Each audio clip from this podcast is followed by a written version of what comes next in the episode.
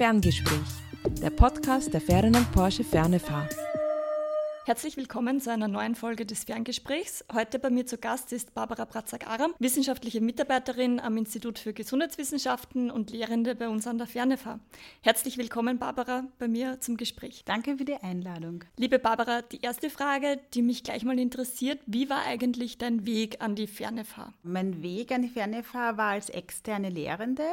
Im Studiengang Aging Services Management sind ein Kollege und ich gefragt worden, ob wir da die äh, Lehrveranstaltung äh, Ambient Assisted Living, jetzt Active in Assisted Living, übernehmen wollen.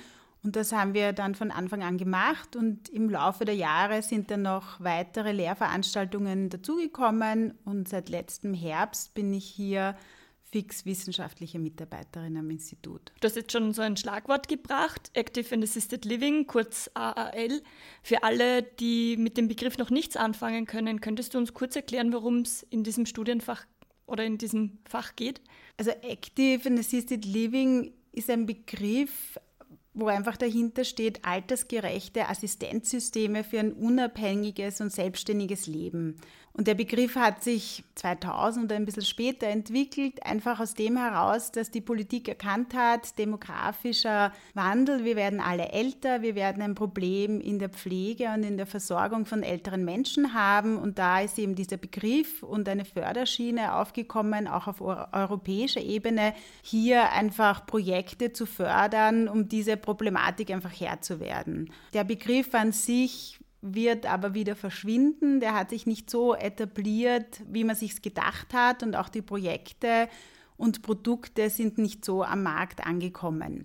Aber im Großen und Ganzen geht es einfach darum, dass menschenzentriert Technologien eingesetzt werden, um einfach ein unabhängiges und selbstständiges Leben zu ermöglichen.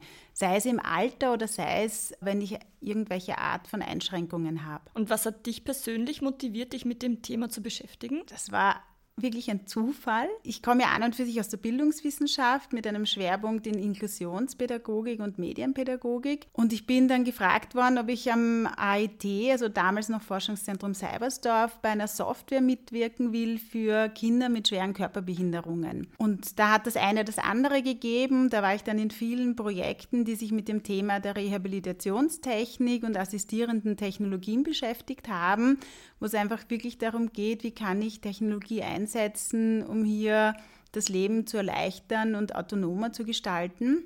Aus diesem Bereich hat sich eben dann dieses AL-Thema ergeben, weil da hat es dann einfach Forschungstöpfe gegeben auf nationaler und europäischer Ebene und da wurden dann einfach diese Projekte kreiert und wir haben darin halt gearbeitet. Technologie wurde halt immer entwickelt, hauptsächlich von Techniker und Technikerinnen und mit dem Programm ist man aber dazu übergegangen, auch die Sozialwissenschaften ein Stück mit ins Boot zu holen, die Endnutzerinnen und Nutzer, weil man einfach gesehen hat, ohne die geht's nicht. Ich kann nicht irgendwas entwickeln, was dann keiner verwendet. Und das ist auch noch immer ein großes Problem, warum werden diverse Technologien nicht verwendet? Warum kommen sie nicht an den Mann, an die Frau? Diese Projekte wurden dann eben so aufgezogen, dass Endnutzerinnen und Endnutzer aber auch Pflegepersonen, äh, Stakeholder aus unterschiedlichen Bereichen in diese Entwicklung von diesen Technologien mit einbezogen worden sind.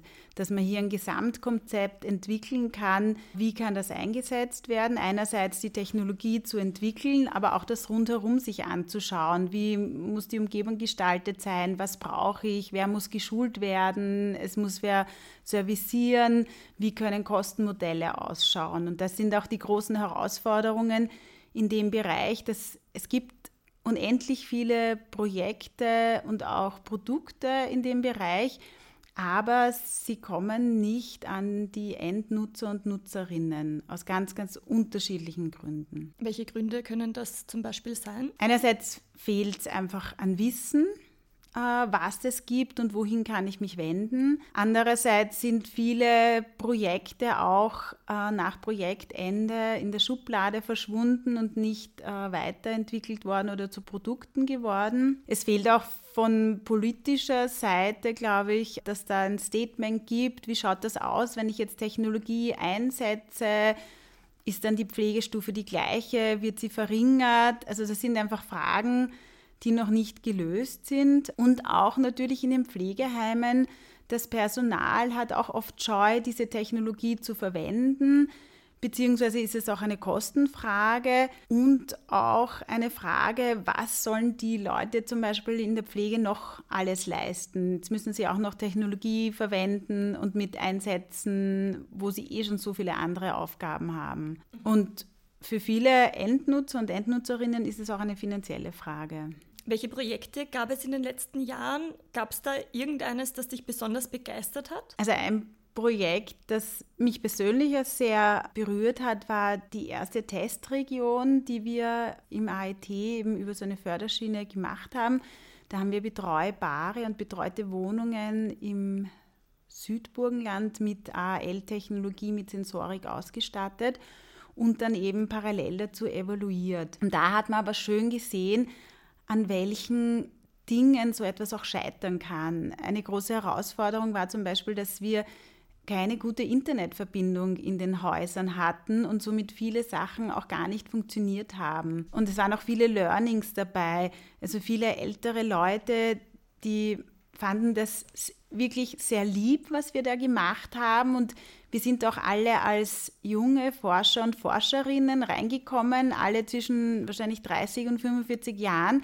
Und die Leute waren zwischen 75 und 85 und haben das auch ein Stück lieb und nett gefunden, was wir Jungen ihnen da quasi beibringen oder zeigen wollen. Auf der anderen Seite haben sie es auch sehr genossen, dass wir bei ihnen regelmäßig waren und geschaut haben, ob alles funktioniert haben, mit ihnen geredet haben, die Fragebögen durchgegangen sind, weil wir das evaluieren wollten.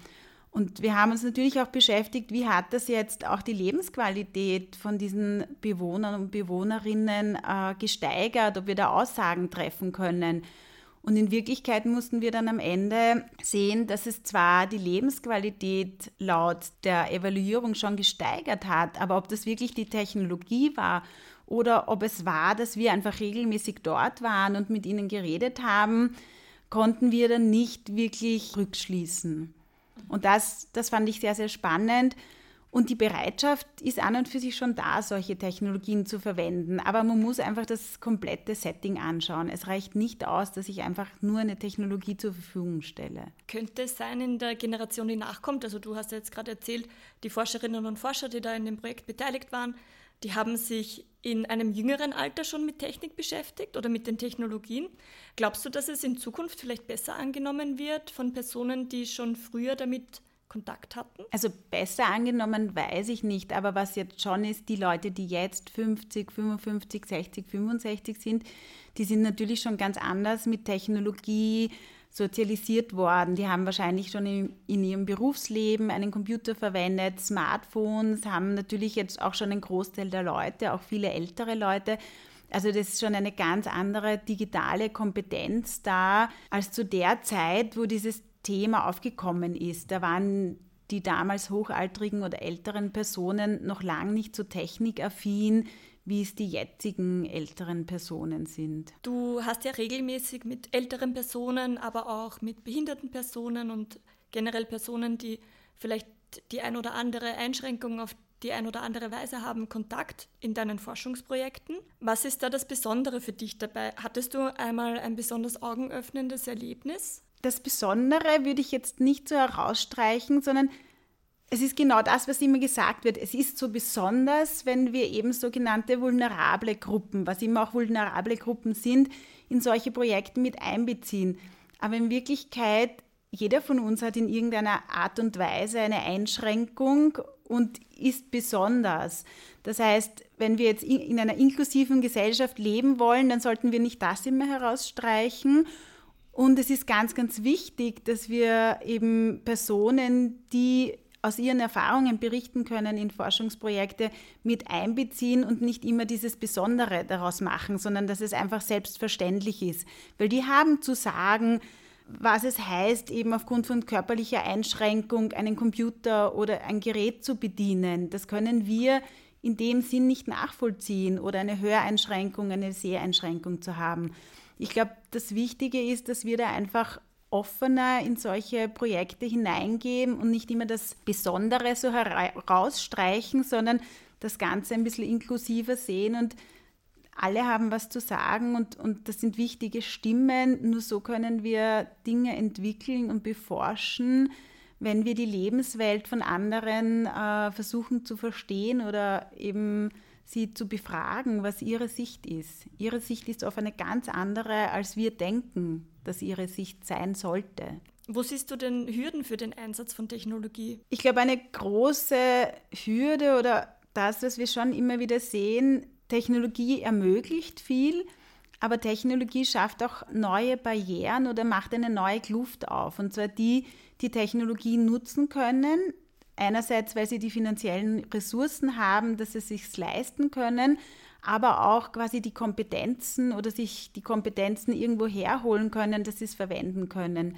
Und dann gibt es halt die Gruppe, die sich vielleicht nicht leisten kann oder vielleicht einfach auch mehr Unterstützung braucht, um solche Technologien zu nutzen. Und da müssen wir schauen, dass die Kluft halt nicht immer größer wird. Und ich glaube, ganz wichtig ist auch, dass Technologie unterstützen kann, aber sie soll einfach nichts ersetzen. Also der Mensch muss immer noch quasi Überhand haben. Es ist der Mensch steuert die Technologie und nicht die Technologie steuert uns. Und ich glaube, da ist einfach auch noch ganz viel Informationsbedarf da, den Leuten auch ein Stück weit die Angst zu nehmen, dass ihm jetzt dann der Roboter kommt, der mich vielleicht pflegt und die Pflegekraft ersetzt oder, oder, oder. Und auf der anderen Seite kann Technologie viel erleichtern, aber ich komme halt auch in eine neue Abhängigkeit. Das muss uns halt auch bewusst sein, weil was ist, wenn Technologie ausfällt? was ist dann? Kann ich dann nicht mehr das Bett verlassen oder kann ich dann nicht mehr zurück in die Wohnung kommen, weil das Smart Home halt nicht funktioniert und ich nicht mehr reinkomme, weil der Zahnarzt hat mir eine Spritze gegeben und ich kann jetzt nicht mehr klar und deutlich sagen, öffne die Tür. Und das, das muss uns einfach bewusst sein. Und wir müssen halt reflektiert mit diesen Dingen umgehen. Und ich glaube, es kommen auch ganz, ganz viele ethische Fragen dazu. Und da gibt es jetzt auch kein richtig oder falsch. Aber zum Beispiel, wann setze ich einen Treppenlift ein? Setze ich den Treppenlift schon ein, wenn die Person einfach Schwierigkeiten hat, die Treppe zu ihrer Wohnung hinaufzukommen, braucht halt eine Stunde, eineinhalb, muss sich dazwischen hinsetzen, setze ich ihn da schon ein.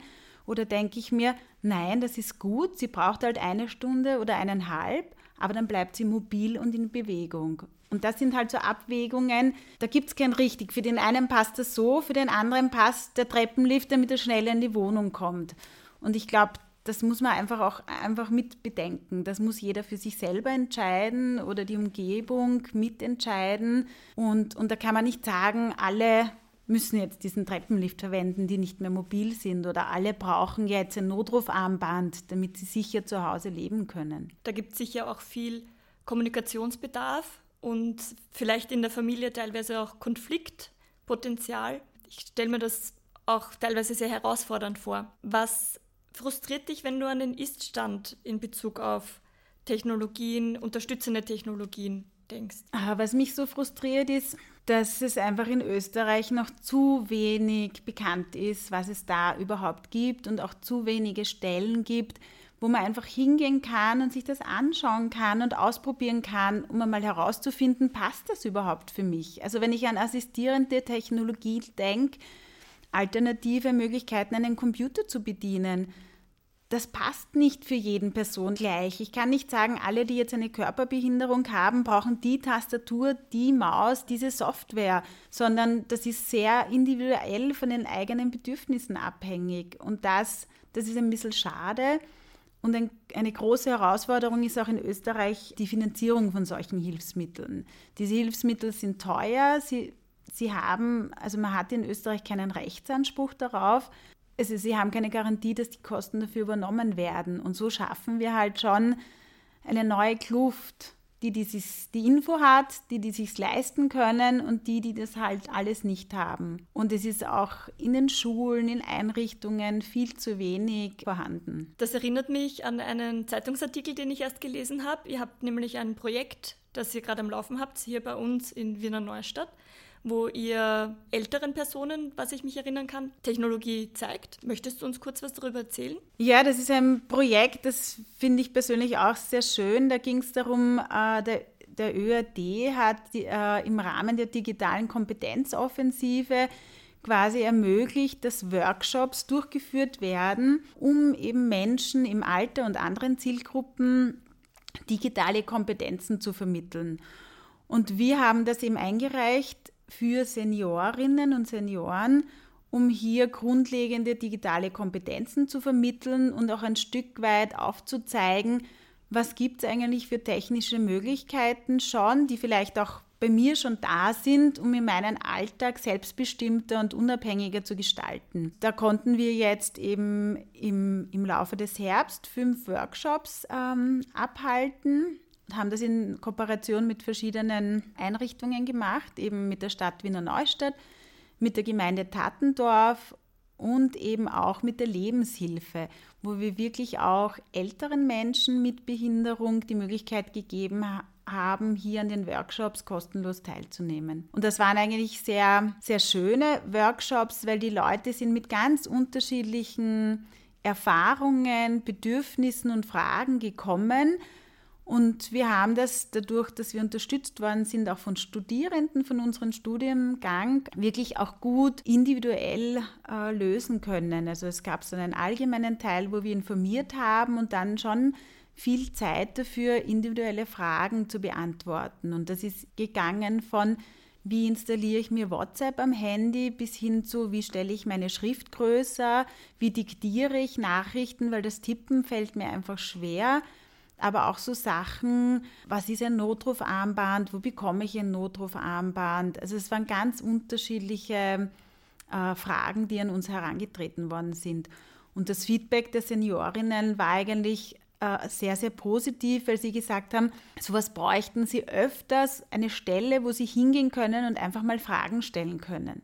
Weil sonst müssen sie immer eben jemanden in der Familie fragen, die das dann eh alles auch machen, aber oft fehlt dann die Zeit oder man will nicht immer jemanden in der Familie fragen, sondern man will es einfach auch selber können. Also ein Schritt in die richtige Richtung sozusagen, das Projekt, dass hier auch was hergezeigt wird und dass die Leute was ausprobieren können, was du ja, wie du vorher sagst, eine totale Hürde sein kann oft. Du hast uns heute ja auch ein Beispiel mitgebracht. Sie steht schon hier am Tisch. Möchtest du uns kurz erklären, wie man dieses sprachgesteuerte Gerät verwenden kann? Ein Ziel von dem Workshop war ja, wie kann ich eben kostengünstig oder mit vorhandener Technologie meinen Alltag selbstbestimmt gestalten. Es gibt natürlich ganz viele tolle Smart Home Lösungen, was ich nicht alles steuern und machen kann.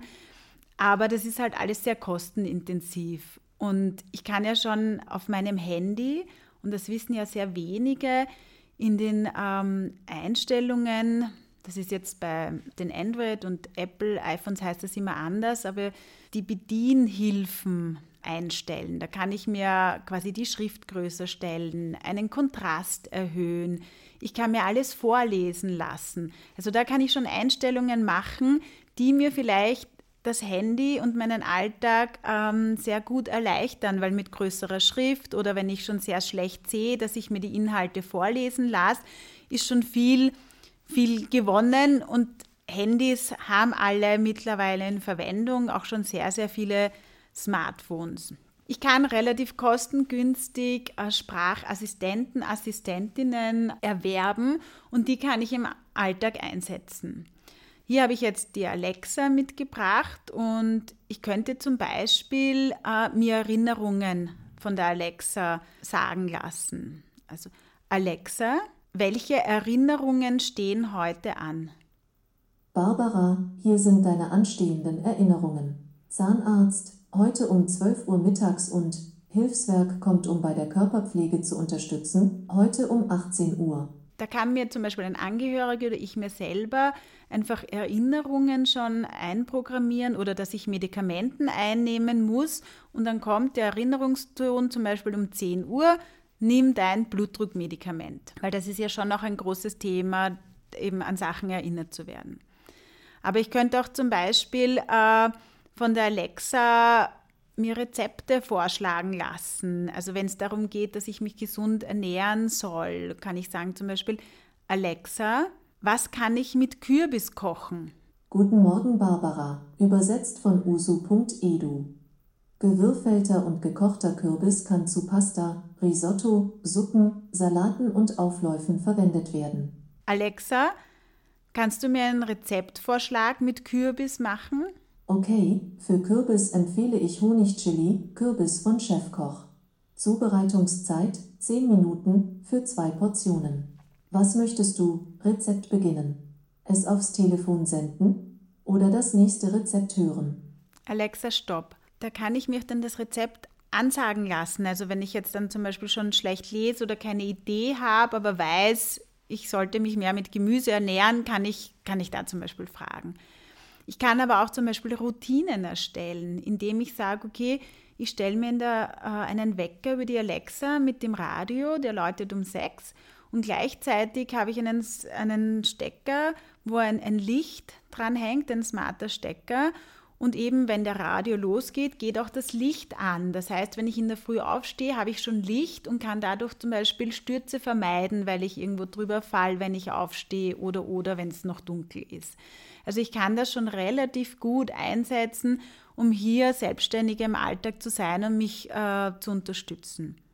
Natürlich muss ich mir das überlegen, ob ich das will mit den Datenschutzsachen und ob das wird viel mitgehört aber es bietet halt auch, auch Vorteile. Es gibt auch Sprachassistentinnen äh, mit Video, wo dann zum Beispiel auch Angehörige, wenn die ein, eine Sprachassistentin mit Videofunktion haben, kann ich darüber telefonieren oder kann auch in den Raum hineinschauen, ist jetzt die Mama, der Papa, die Oma, der Opa aufgestanden, braucht es was? Oder ich kann zur Einkaufsliste Dinge hinzufügen und dann meine Bezugsperson, der Sohn, die Tochter, wer auch immer, kann die Einkaufsliste abrufen und mir die Sachen dann zum Beispiel bringen. Das klingt großartig, da sind äh, wirklich viele Möglichkeiten schon drinnen. Ja, ich, ich glaube, man muss halt einfach entscheiden, ob ich das will oder nicht und wo kann es mich wirklich unterstützen und wo will ich die Unterstützung. Und die Fragen muss jeder für sich selber beantworten, aber ich brauche einfach das Wissen, was möglich wäre, weil dann kann ich mir überlegen, was will ich verwenden. Das heißt, es wäre eigentlich auch gut, wenn die Angehörigen gut informiert werden. Ja. Wir alle werden älter und ich kann mir vorstellen, dass das für viele Personen ein schwieriger Gedanke ist. Für mich persönlich auch.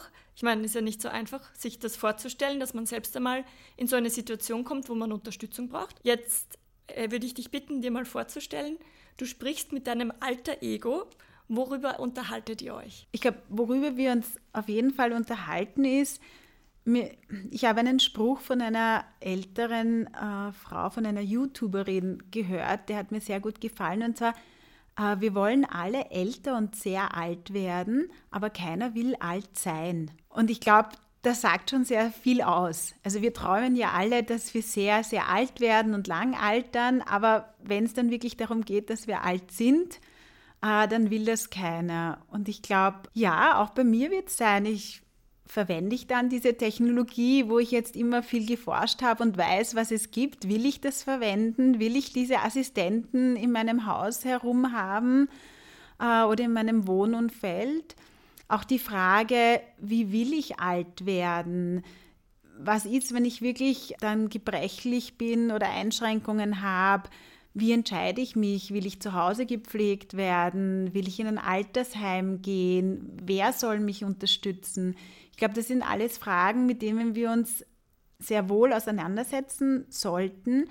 Aber das will, glaube ich, auch keiner. Und das macht auch irgendwie Angst, weil wir halt nicht wissen, was auf uns zukommt.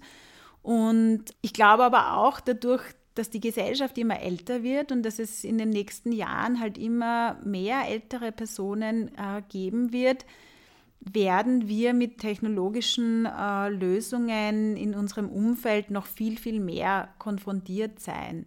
Was es ja jetzt in Wirklichkeit schon ist. Also wenn wir alle jetzt schon zu Hause schauen, was wir schon an Smart Home-Lösungen nachträglich einbauen oder wenn man Küchengeräte kauft, die sind ja alle schon übers Handy steuerbar. Es ist alles nur mit Touchscreen. Wir können die Waschmaschine programmieren, dass sie zu einer bestimmten Zeit wäscht.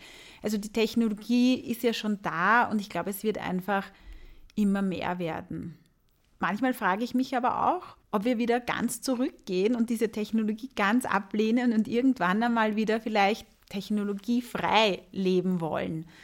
Aber das, das glaube ich nicht. Also ich hoffe oder glaube auch, dass ich schon Technologie nutzen werde, aber mir schon gut überlege, welche Art und Weise von Technologie wir verwenden. Ich danke dir für den umfassenden Einblick in das Thema. Danke für das Gespräch. Ich freue mich, wenn wir uns bald wieder bei einer nächsten Folge des Ferngesprächs sehen und wünsche euch bis dahin alles Gute im neuen Jahr.